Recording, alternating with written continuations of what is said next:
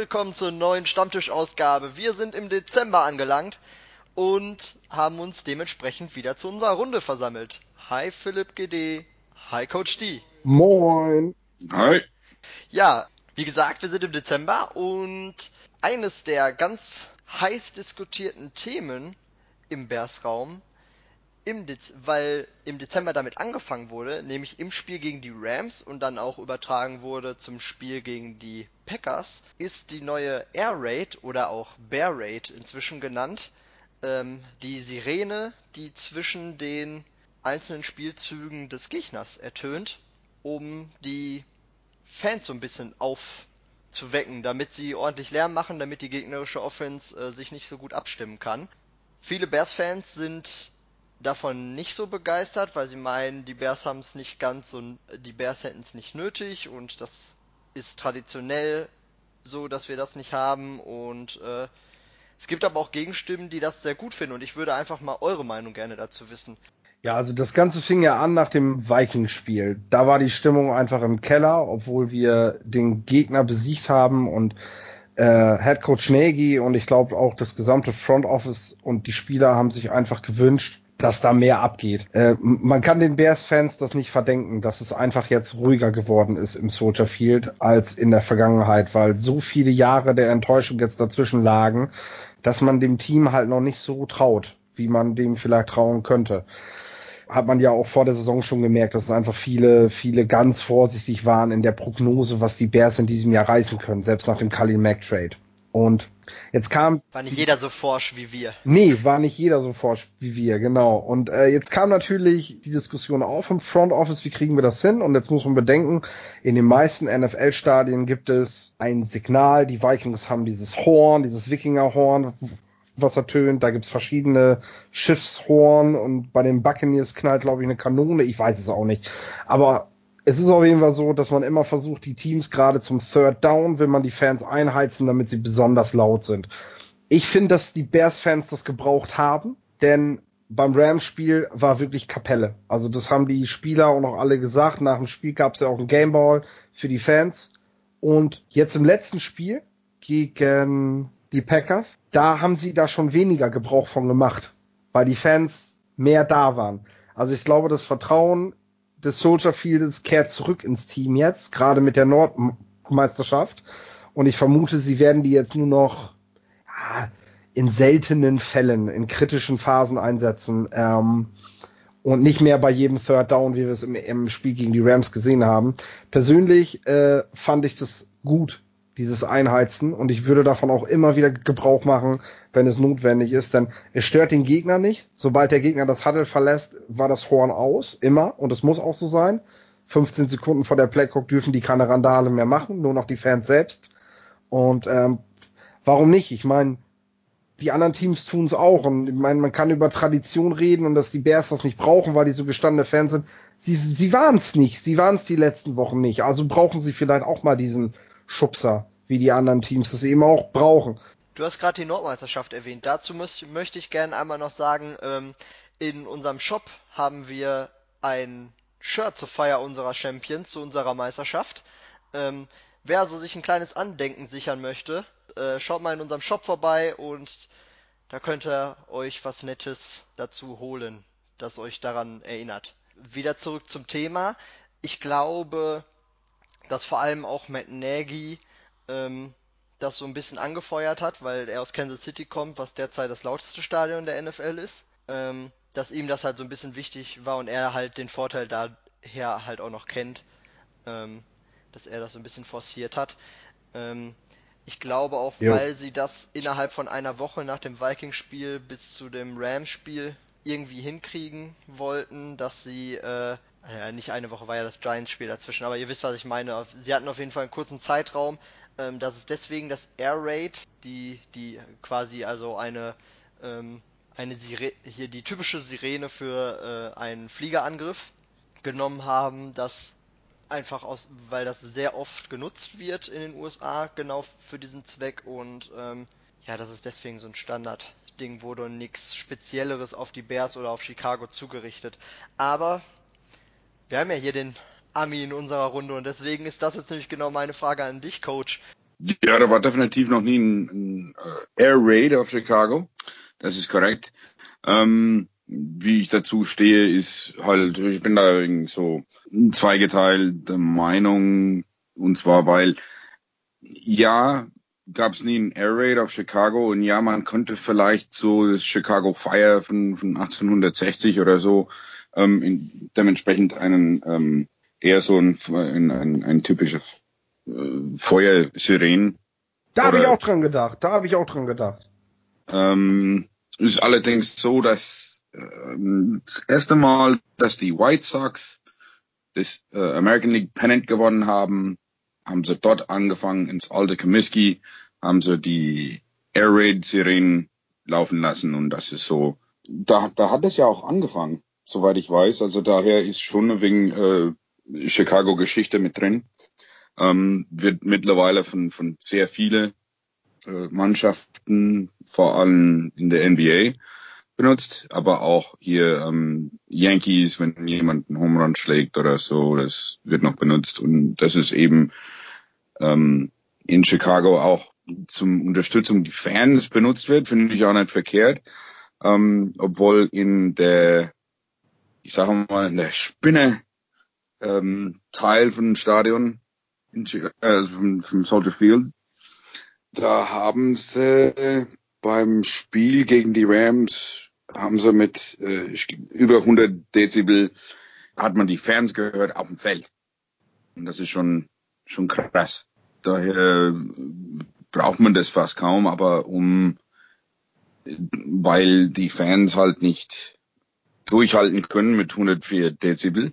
Ich glaube, jeder, der mal ähm, richtig mal geschehen hat bei einem, bei einem Spiel oder auf einem Konzert oder so, kennt das ja irgendwann mal tut der Hals weh. Irgendwann mal Irgendwann wird man heiser, ne? Man, Kann man wird halt heiser.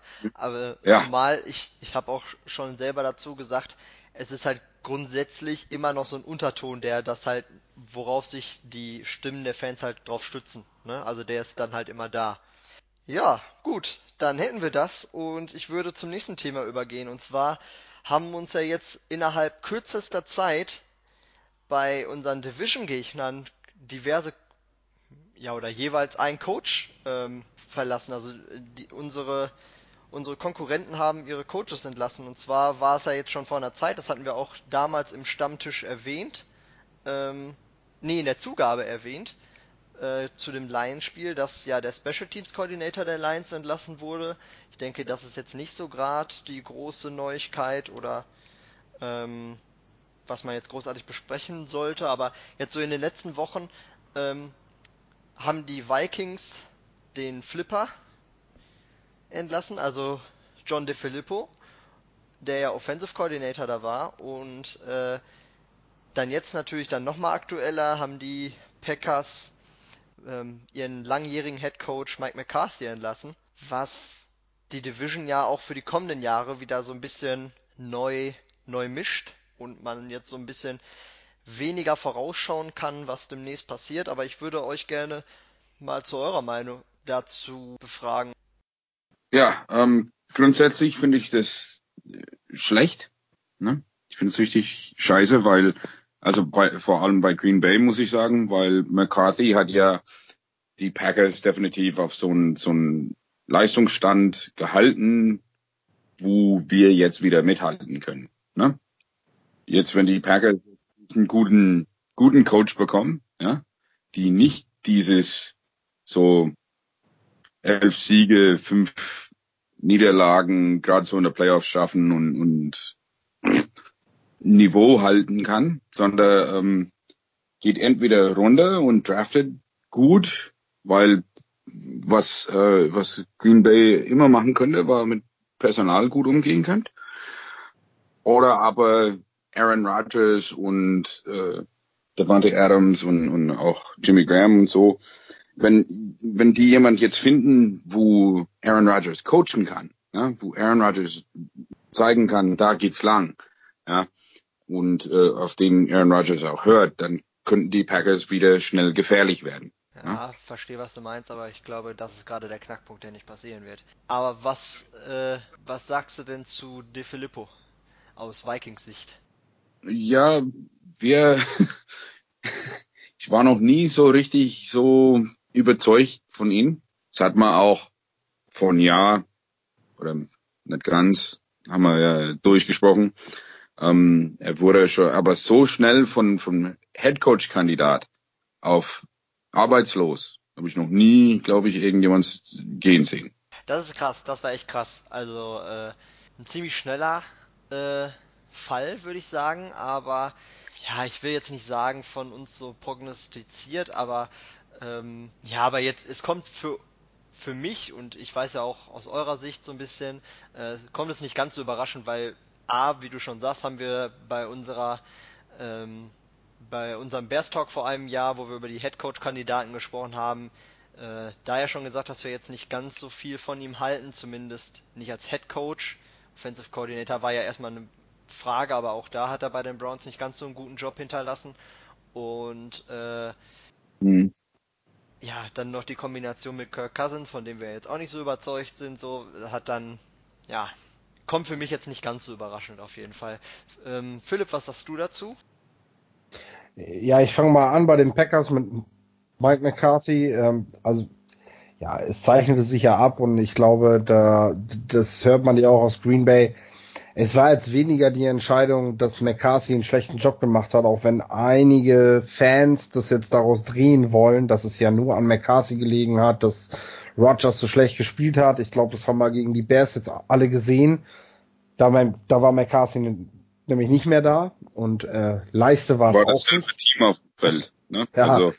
Und äh, Leiste war es auch nicht, ne? was er ja, was er ja nach dem Spiel behauptet hat. Er wäre verletzt gewesen.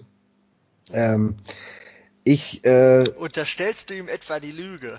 Ähm, ja, naja. Ähm, ja. Ähm, ja. McCarthy Wer Quarterbacks und Wide Receivers kennt, ne? Kennt es ja. McCarthy, McCarthy hat äh, also der GM und der Owner haben klar gesagt, McCarthy war einfach nur, es war in der Zeit. So, wir kennen das bei den Bears mit Lovie Smith. Vielleicht ist es dann einfach irgendwann der Punkt. Der Gegner kennt dich, dir fällt nichts Neues mehr ein, du hast kein wechselndes Personal mehr, weil du kriegst einfach auch schwer Free Agents nach Green Bay. Ähm, du kriegst so bei den Draft die letzten Jahre eben nicht mehr die Spieler, weil du einfach nicht mehr so früh dran warst, obwohl letztes Jahr war man ja nur aufgrund der Verletzung von Rogers am Platz 14 oder 15 dran. Ähm, und dann ist es einfach auch mal der Zeitpunkt, wo man mal wieder das Team umbrechen muss. Wo man sagen haben muss. aber allgemein im Draft nicht mehr ganz so den geilen Job gemacht, die letzten Jahre, muss ich ganz ehrlich sagen. Sie haben also, jetzt mit gute Kunst, finde ich, haben sie besser gedraftet und äh, das macht mir ein bisschen Sorgen, weil ich glaube, da könnte jetzt wirklich mal wieder ein Hebel angesetzt werden. Aber bei der Trainersuche und auch bei den Free Agents werden sie immer mehr Probleme bekommen, denn äh, Green Bay hat einfach nicht mehr diesen Faktor, den es früher mal hatte. Mit äh, Brad Favre und auch vorher ist es das einfach nicht mehr. Und äh, man kriegt immer mehr mit, dass Spieler da einfach auch nicht gerne hinwollen. Also wie oft sie in der Free Agency, im Poker auch den kürzeren ziehen und das Talent eben nicht mehr dahin holen, obwohl sie es haben wollen und das Geld dafür da ist ist auffällig. Und ich sehe momentan noch keinen Trainer auf dem Markt, der da hinkommt, der das ändert. Weil das ist ja schon mal so ein Faktor. Also das, zu McCarthy und äh, zum Thema, ob äh, Rogers denn dann besser spielt. Ich sehe das auch so, wie du auch schon mal beschrieben hast in deiner Kolumne, beziehungsweise bei Twitter bist du da ja auch recht fleißig. Rogers wird sich da nicht viel sagen lassen. Und ich sehe eben keinen dieser Head Coach Kandidaten. Also wenn wir jetzt über McDaniels reden, gerne, ähm, sehe ich nicht. Man kann sich da ins gemachte Nest setzen und sagen, alles klar, mit Rogers läuft's. Das Gute, was ich an dieser Entlassung finde, und das eigentlich allerbeste, Aaron Rodgers gehen jetzt die Ausreden aus. Mir reicht dieses Goat-Gelaber langsam wirklich, es steht mir bis zum Hals, wenn Tom Brady und Aaron Rodgers jedes Mal wieder in dieselbe Schublade reingesteckt werden, was einfach absolut nicht gerechtfertigt ist.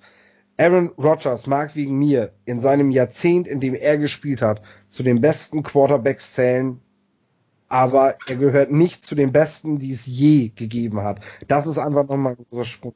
Er mag meine, er mag meine, meinetwegen mag er gerade auch der Gerne. talentierteste Quarterback sein, aber er ist nicht der Beste. Aber das, was er so, abtrifft, ist nicht wir reden, Beste. Wir reden hier über die genau. Diskussion Tom Brady, Joe Montana.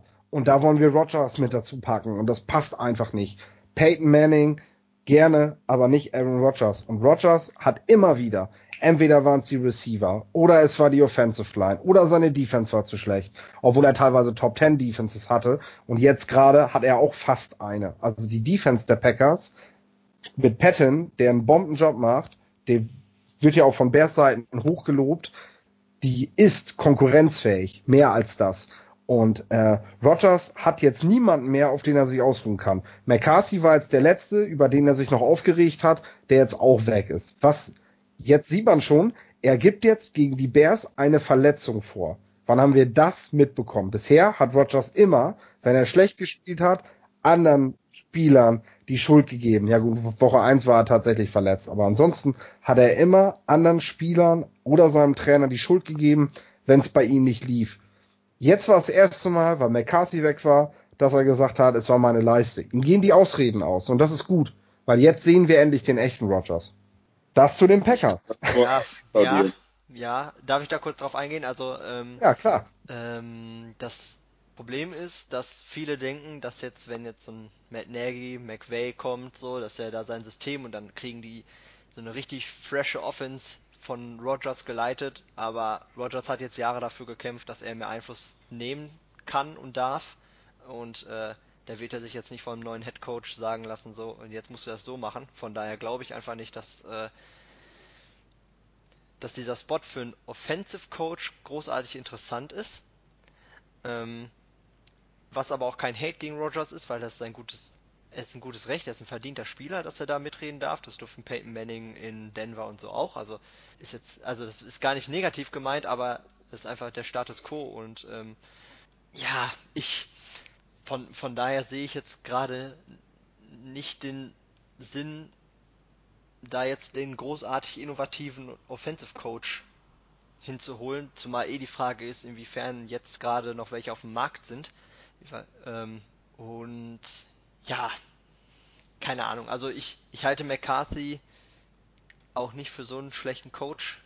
Vielleicht kann es tatsächlich, ist es tatsächlich der Fall, dass du gesagt hast, okay, jetzt musste mal eine Veränderung her.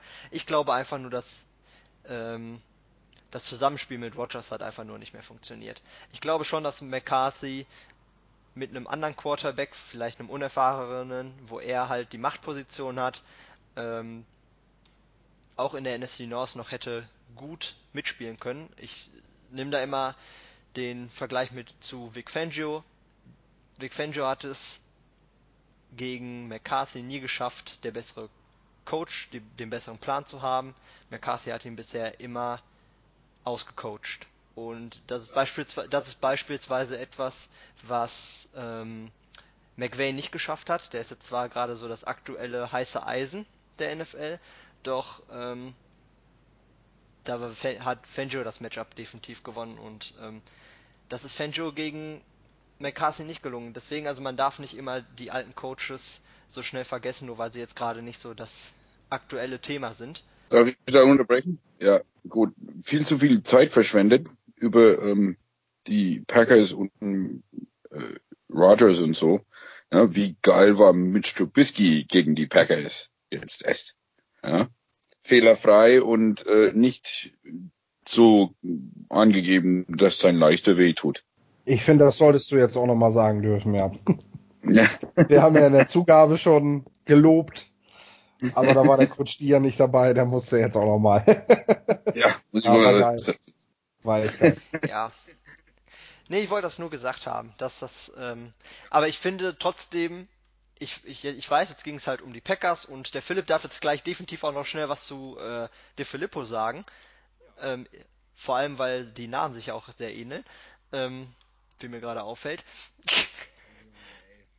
ähm, der, der, der Philipp, der Filippo. Der Philipp. Und der Philipp und der, der Philipp.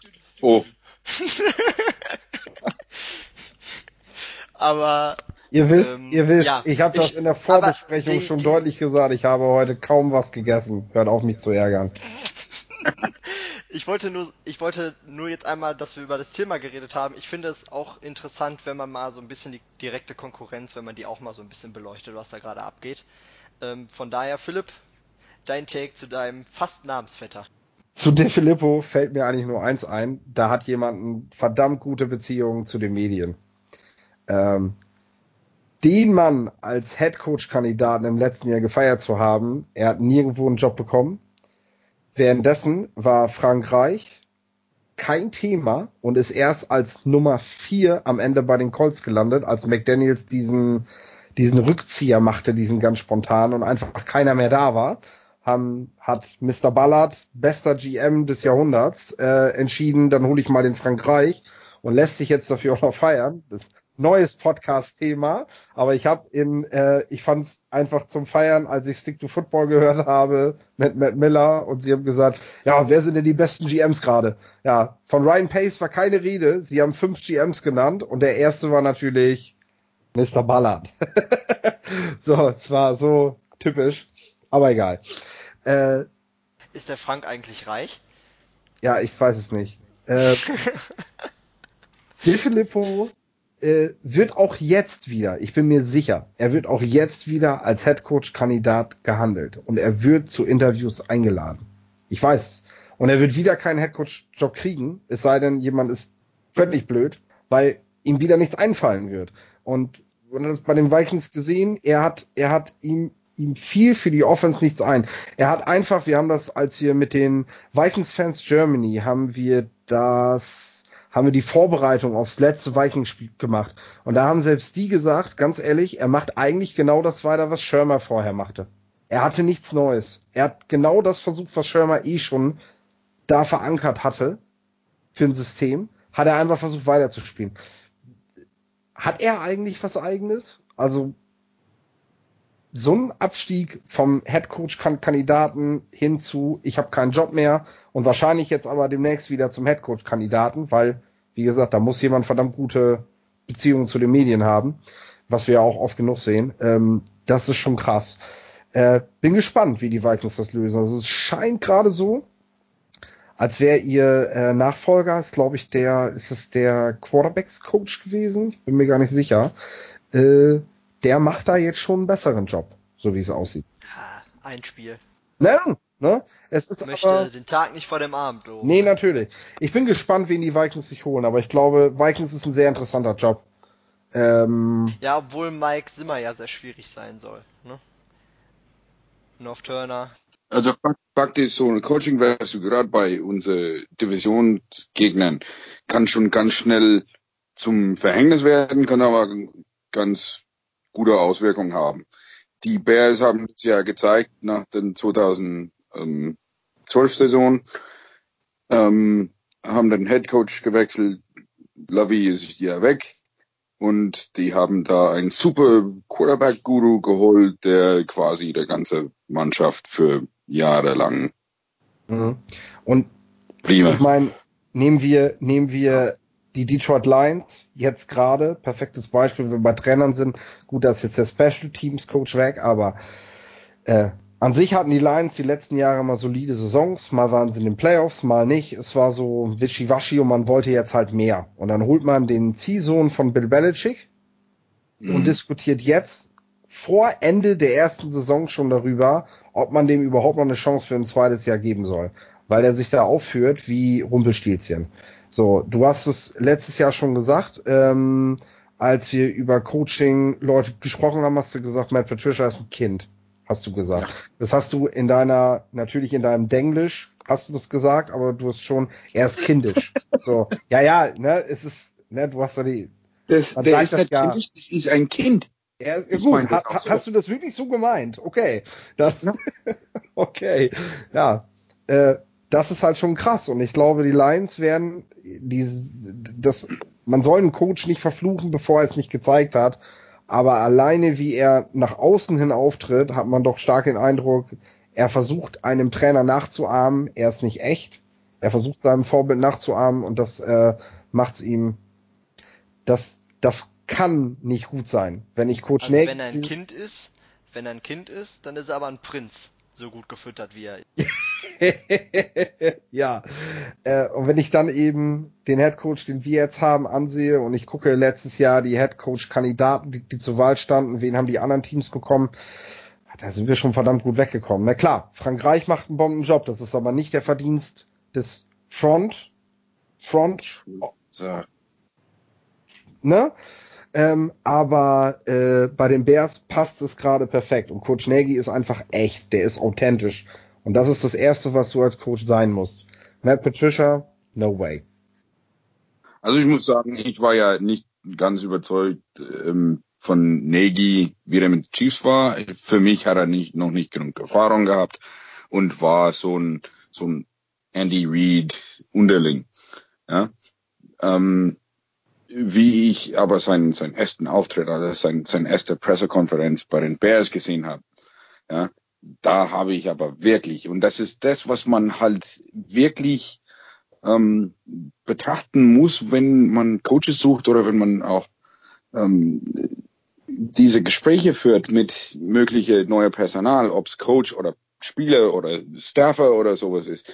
Ähm, man sieht ja, dass dieses Gespräch, dieses persönliche Gespräch auch ganz viel dazu beitragen muss, ne? wenn man so den Persönlichkeit betrachtet. Da hast du ja eigentlich schon eine gute Überleitung gemacht. Und zwar, glaubt ihr, Vic Fangio ist ein guter Headcoach-Kandidat, weil zumindest zählt er ja jetzt wieder äh, zu den Kreis, der wohl interviewt wird und hat diesmal zumindest jetzt erstmal medial prognostiziert bessere Chancen als in den vergangenen Jahren, wo er ja immer übergangen wurde. Ähm, ich sehe es so. Vic Fangio ist, wie alt ist denn der jetzt? Hilfe schnell. 61? Red weiter, dann schaue ich schnell nach. Ja, egal. Der ist über 60. Und äh, ein alte defensive Gehirn. Ähm, zu den jetzigen NFL Head Coach Kandidaten habe ich noch nie wirklich oder in die letzten, sag ich mal, seit John Fox ähm, noch nie gesehen, dass so ein älterer Defensiv äh, äh, Coach als Head Coach Kandidat oder als Head Coach geholt wird. So sehe ich das. Ich, ich bin der Meinung, dass er einfach den, den Chance nicht mehr bekommt. Ähm, und ich glaube auch nicht, wenn ich so seinen sein Werdegang betrachte, dass er das wirklich will. Er hat zumindest bei den Bears jetzt einen guten Vertrag, einen gut dotierten Vertrag unterschrieben mhm. gehabt im letzten Winter, dass man das durchaus auch äh, so weiter machen kann von seiner Stelle aus. Ähm, ich, ich glaube allerdings, bei Fangio habe ich immer den Eindruck, wenn ich den auf Pressekonferenzen sehe, ich finde den als unseren Defensive Coordinator, finde ich den, ich den witzig. So, ne? Aber der ist halt so trocken, und wir wissen, wenn man sehr, sehr trocken ist, wir haben jetzt jahrelang äh, John Fox auf Pressekonferenzen begleitet, das ist jetzt nicht gerade das Kaliber, was man da als Headcoach dann unbedingt haben möchte. Umso mehr würde mich aber freuen, wenn er tatsächlich ein Album rausbringen würde. also ich denke tatsächlich, äh, dass so, so Coaches wie Jeff Fisher und John Fox ihm da so ein bisschen die Tour vermasselt haben. Und nicht nur ihm, sondern auch anderen gestandenen Defensive Coordinators. Ich glaube, Mike Patton macht eben gerade auch bei den Packers wirklich einen guten Job, hat zwar jetzt das erste Jahr endlich wieder einen DC-Job, aber war ja bei den Browns, er war der einzige Browns Head Coach, der, glaube sieben, sieben Siege oder waren es sogar eine neun sieben Saison geschafft hat während der letzten Jahre. Ähm, hat eigentlich eine größere Reputation verdient, aber äh, die Jungs sind einfach nicht gefragt. Es ist einfach nicht im Trend. Ähm, und ich, ich sehe auch nicht, wie, wenn wir jetzt halt bei Green Bay sind, ja, natürlich würde ein Defense Coach Sinn machen für die Packers, weil dann kann Rogers sein Ding machen. Aber auf der anderen Seite muss man halt auch sagen, da muss Patton wieder weg. Und das funktioniert ja eigentlich gerade ganz gut. Ich meine, die Packers hatten vielleicht in den letzten sechs, sieben Jahren nicht mehr so eine gute Defense wie jetzt gerade und so eine verdammt junge Defense. Ähm, die die baut ja gerade auf und da sind wir dann eben auch bei Vic Fangio, wo ich sage, hey, er hat letztes Jahr gesagt, ich beschäftige mich nicht mehr mit Headcoach-Jobs. Er kriegte letztes Jahr keinen einzigen Anruf. Dabei hat er einen guten Job gemacht. Äh, ich glaube, er kriegt Anrufe, er kriegt auch die Interviews. Gerade die Packers werden das machen, weil ist ja eine Gelegenheit, äh, mal ein bisschen was von dem Defensive Coordinator des direkten Konkurrenten zu hören. Äh, das nimmt man natürlich gerne mit. Aber ich glaube nicht, dass er wirklich ein Kandidat ist. Ich kann es mir nicht vorstellen und ähm, denke, man muss Fanjo auch schon ein bisschen was, was, was anbieten, damit er kommt. Also er nimmt jetzt nicht den, den fünft oder sechst besten Headcoach-Job, der in Frage kommt bei einem Team, wo die Aussichten doch eher so sind, so von wegen, ja, mach du mal zwei, drei Jahre, bis wir ein Team haben, mit dem wir wieder konkurrenzfähig sind und dann geht er. Äh, ich glaube eher, dass man ihm dann schon sowas wie Rogers oder Baker Mayfield vor die Nase setzen muss.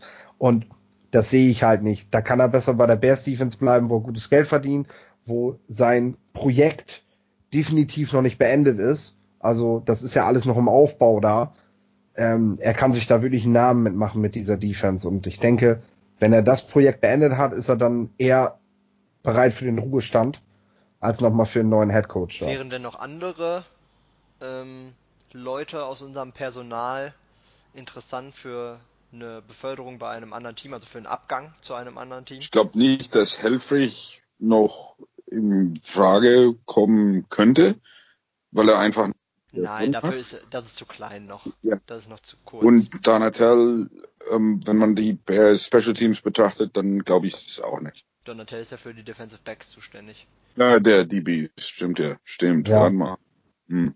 Ja, aber gerade nicht immer ein Coordinator und dann, ja, weiß ich nicht. Also ich denke auch bei den Trainern ist es eher so, es ist immer schwer abzusehen, welcher von den Positionscoaches eventuell irgendwo hergelockt wird, weil äh, klar brauchen neue Trainer, neue Koordinator, aber ohne dass wir wissen, wer Head Coach irgendwo wird, zu unten, wer denn wohl der Koordinator werden könnte, dann es ist natürlich super schwer. Donatel ist natürlich ein Name, der sicherlich, wenn er den richtigen, wenn denn der richtige Coach Head Coach wird, der sicherlich dann auch fallen wird, der sicherlich in Frage kommt. Wo ich jetzt hin möchte, ist, wir haben einen GM, der einen Bombenjob macht und das ist natürlich zwar noch nicht zu Matt Miller durchgedrungen, aber zumindest zu der zu den anderen Teams und äh, natürlich, wenn man einen guten Job macht, dann ist das Personal gefragt. Und das ist ja gleichzeitig auch wieder eine Bestätigung dafür, dass man einen guten Job macht. Also, und so ist es bei den Bears gerade auch. Äh, interessanterweise ist es nicht Josh Lucas, der Director of Player Personnel, also quasi der direkt hinter Ryan Pace sitzt im Büro, ähm, sondern Champ Kelly, sein Stellvertreter, der gerade genannt wird bei den neuen GM-Posten. Jetzt muss Nicht der Assistent selbst, sondern der Assistent vom Assistenten. Der Assistent vom Assistenten. Jetzt wissen wir natürlich, dass so ein Bereich, also der war mal, der war vorher Chief Scout bei den Bears, ist er jetzt nicht mehr. Der Posten ist übrigens gerade vakant. Also wir haben momentan keinen Chief Scout.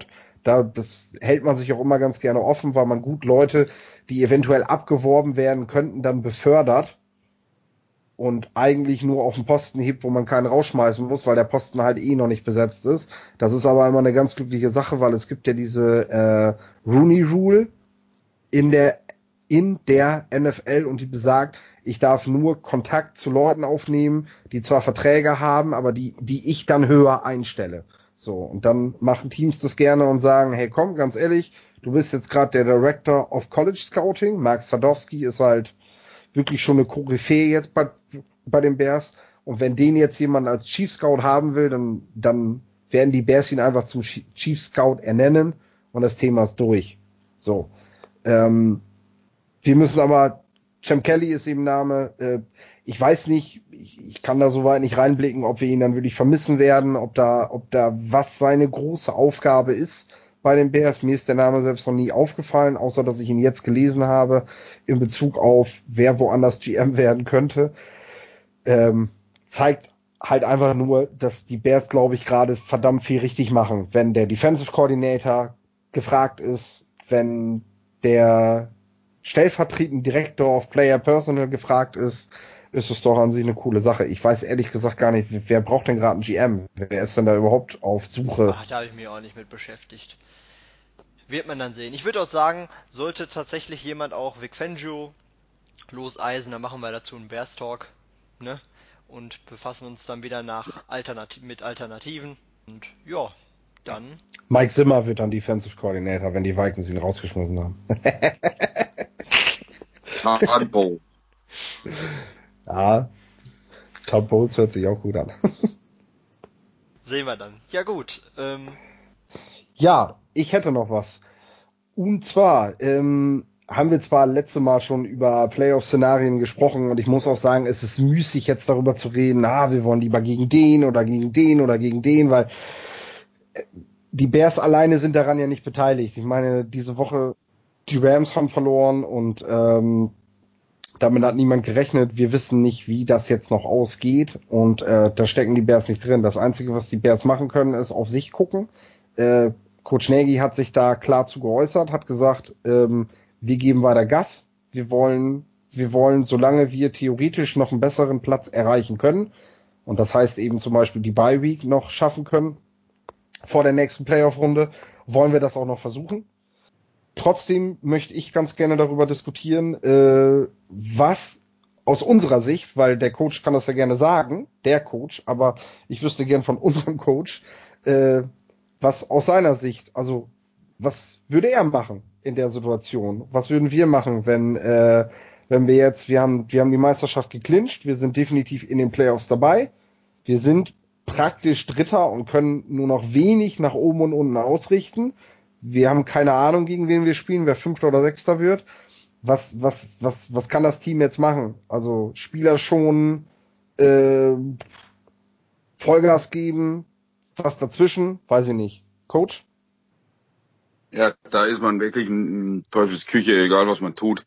Ähm, wenn man weiterhin Vollgas gibt und äh, ich sage mal ein oder, oder zwei wichtigen Starter verletzt werden, dann hat man eventuell eine Saison geschmissen, um vielleicht einmal, wenn die Rams verlieren, noch ein Bye Week daraus zu holen.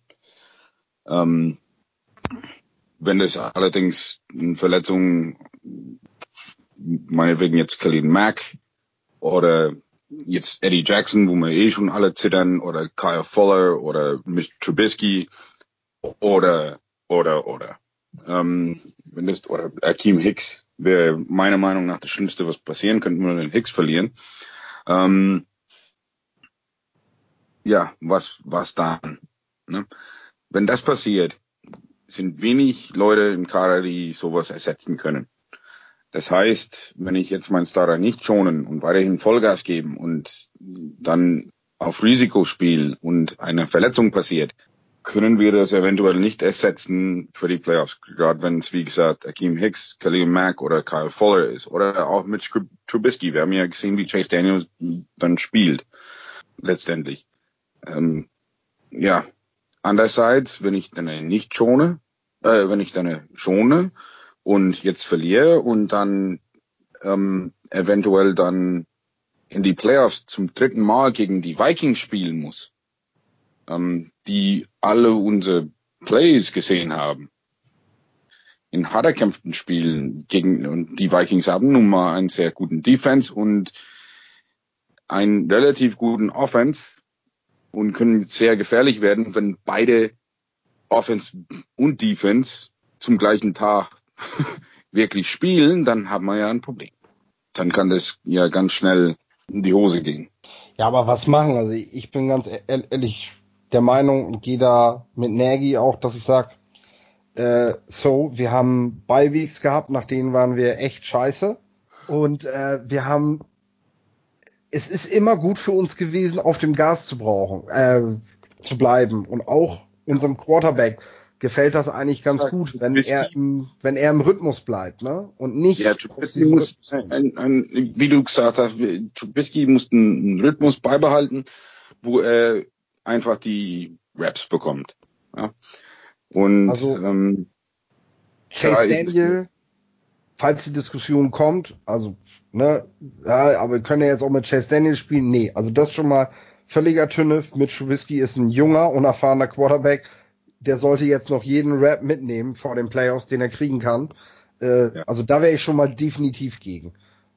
Worüber wir reden können, sind halt andere Spieler. Ob man die dann wirklich komplett rausnehmen muss, weiß ich nicht. Yannick? Ja.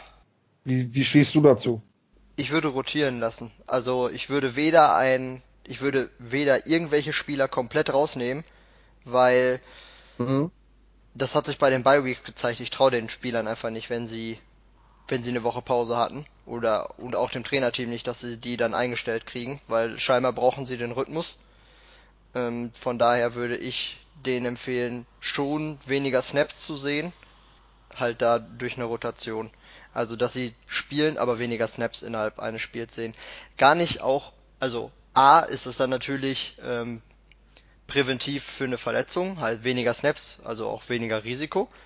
Und gleichzeitig bekommen wir halt auch mal eine Chance, nochmal andere zu sehen, weil letztendlich ist es ja auch so, vielleicht entpuppt sich da nochmal eine weitere Möglichkeit für die Playoffs, der dann plötzlich jetzt anfängt, am Ende des Jahres groß aufzuspielen oder ähm, dass man auch für die Verträge, ähm, die anstehen, weil das sind ja doch so einige, nochmal sieht, ähm, auf wen man vielleicht bauen kann und einen neuen Vertrag anbieten soll oder wer vielleicht jemanden verdrängen kann, der jetzt vor dem neuen Vertrag steht. Ja, von daher, also ich würde die Chance nutzen, die man hat und den Leuten, die jetzt das Jahr über nicht gespielt haben, aber ja trotzdem auch einen Anteil an diesem Sieg, an die Meisterschaft ähm, haben, dadurch, dass sie ja dann beim Training mitgemacht haben und die Leute gefordert haben, die dann den Großteil des Snaps gesehen haben, äh, denen zur Belohnung halt auch noch ein paar Snaps zu geben in den letzten Spielen. Natürlich wäre es schön, wenn man die letzten beiden Spiele dann gewinnt und ähm, vielleicht sich auch noch den zweiten Platz da angelt, wenn die Rams nochmal patzen sollten ähm, oder die Saints doppelt patzen sollten. Aber darauf würde ich jetzt erstmal nicht setzen. Ich und selbst, selbst wenn, wie gesagt, also ich gerade gegen die 49ers könnte es halt auch so klappen und wenn nicht, halt auch kein Thema. Wie gesagt, ich brauche sowieso nicht unbedingt eine Bye Week in der ersten Playoff-Woche. Das tut uns wahrscheinlich sowieso nicht gut. Das ist meine Meinung.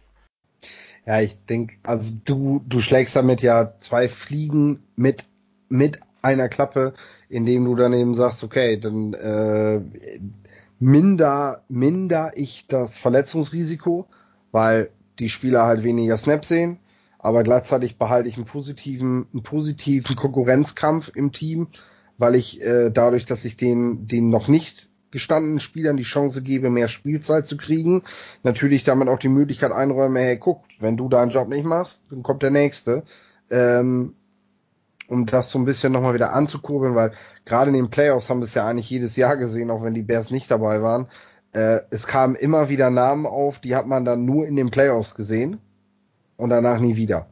Die waren so, gerade die Patriots sind da immer ganz gut drin, die übrigens auch eher. Patriots, Patriots, Patriots. Jo, und die Patriots sind auch eher ein Team, die, die nicht vom Gas gehen. Also, die oft schon früh für die Playoffs gesetzt waren, die sich aber davor gefeit haben, ihre Spieler komplett aussetzen zu lassen. Das haben sie nie gemacht. Und gerade die Patriots waren dann so ein Team, was dann im, im Super Bowl nochmal einen Wide Receiver da stehen hatte, den man vorher nie gehört hat und den man danach auch nie wieder gehört hat. Oder hier Malcolm Butler, Cornerback, der auch mal in den Playoffs da war, jetzt einen dicken Vertrag bekommen hat und äh, ja, den die Patriots aber gar nicht mehr behalten wollten, weil der so gut dann eben doch nicht war. Aber in dem Moment war es eben, wenn ein Spieler gerade in Form ist und es sind halt nur drei, vier Wochen, da muss man das mitnehmen, ne? Und dann kann eben auch mal ein Irving äh, besser als ein Floyd sein, wenn es so ist, wenn jemand gerade richtig einen Schlag kriegt, ne? Und Topform hat. Ja, dann hat ja, dann sind wir ja eigentlich damit durch. Haben wir ja alle was dazu gesagt. Ja, vielleicht äh, sehen wir doch noch was vom Kevin White. Sogar, ich gehe fast davon aus. Das wäre auch noch so eine Möglichkeit, ne? Klar. Ja. Wide Receiver kann man auch noch viel durchtauschen. Ähm, Klar. Ja, eine, jemand, der Free Agent wird, ne? Javon Wims wäre natürlich so ein Kandidat, um mal zu prüfen, wie ist seine Form. Den kennt der Gegner halt noch gar nicht. Das könnte halt so ein Playoff-Faktor werden, ne? Das wäre so ein Spieler, dem könnte ich auch noch mal was zutrauen, der, der eben genau dieser Mann ist, der dann auf einmal auftaucht. Ja, das ist definitiv äh, jemand, den ich, also ich rechne mit, dass wir den noch sehen. Ähm, um eben diese Rotation beizuhalten, also Wims wie White. Ähm, und ich glaube auch, dass man einen geschonten Eddie Jackson, also Eddie Jackson nehme ich an, sehen wir nicht vor den Playoffs, muss ich sagen. Ähm, einfach nur weil es das Beste ist gegen so Verletzungen. Muss auch nicht sein. Dasselbe gilt für Lynch. Ja, genau. Also, ja. Mhm. Das muss auch echt nicht sein. Ähm, und, und, wird auch ganz gut tun zu sehen, dass ähm, jemand da reinkommen kann oder reinkommen tut, einfach nur um auch Snaps zu sehen, Raps zu bekommen. Jemand wie Bush oder äh, Houston Carson oder auch Kevin Tolliver, die, die Jungs, die brauchen halt Erfahrung noch. Mhm. Und da die jede Zeit dann in die Playoffs reinkommen müssen, ne? Ja. Ich meine, Bryce Callahan haben wir jetzt verloren. Fuß gebrochen, so. Ist raus. Ähm, das gleiche könnte mit jedem einzelnen Spieler ja. passieren. Wollen wir es nicht beschreien und äh, ich denke, zum Schluss kann man halt einmal festhalten, ist ja sowieso, wir diskutieren darüber. Nagy hat sich ja schon festgelegt und hat gesagt, hey, wir machen das so, wir bleiben auf jeden Fall drauf und ähm, ob das der richtige Weg ist, äh, es gibt jedes Jahr die Diskussion bei Teams, ist es besser, die Beiweg zu haben, ist es schlechter? Äh, aus Bears Sicht würde ich eher sagen, da gebe ich Janik auch recht, äh, es ist für die, für die Bears wahrscheinlich besser, nicht die Beiweg zu haben, auch wenn viele Teams die gerne nehmen würden. Ähm, ich glaube, was heißt ich glaube, zum Schluss hat der Recht, der gewinnt. Und wer verliert, der hat's halt eben falsch gemacht. Also wer wird wahrscheinlich, werden wir wahrscheinlich, äh, wenn wir den nächsten Stammtisch aufnehmen, äh, kurz vom Super Bowl entweder darüber reden, was der falsche Weg war oder was der richtige Weg war. So schauen wir dann ein, schauen wir dann mal, ne? Richtig. Genau. Ende, Endeffekt äh, können wir das nicht wissen. Wir können es auch nicht entscheiden. Wir müssen vertrauen auf, auf Coach Nagy und auch die restlichen Coaches. Ähm, und wenn es auch ein Fehler war, die werden auch noch vom Fehler lernen. Also vor allem Coach Nagy, der wird schon, wenn er einen Fehler gemacht hat, wenn er das sieht, okay, ich habe jetzt einen Fehler gemacht, dann wird er davon lernen. Als Coach ist er noch jung. Ja. Jo. Wenn wir dann soweit wären. Ja. Ja, ja dann ähm, bedanke ich mich bei euch und wir hören uns im Januar wieder zum nächsten Stammtisch. Bis dahin, bear down. Ja, frohes Fest, ne? Ja,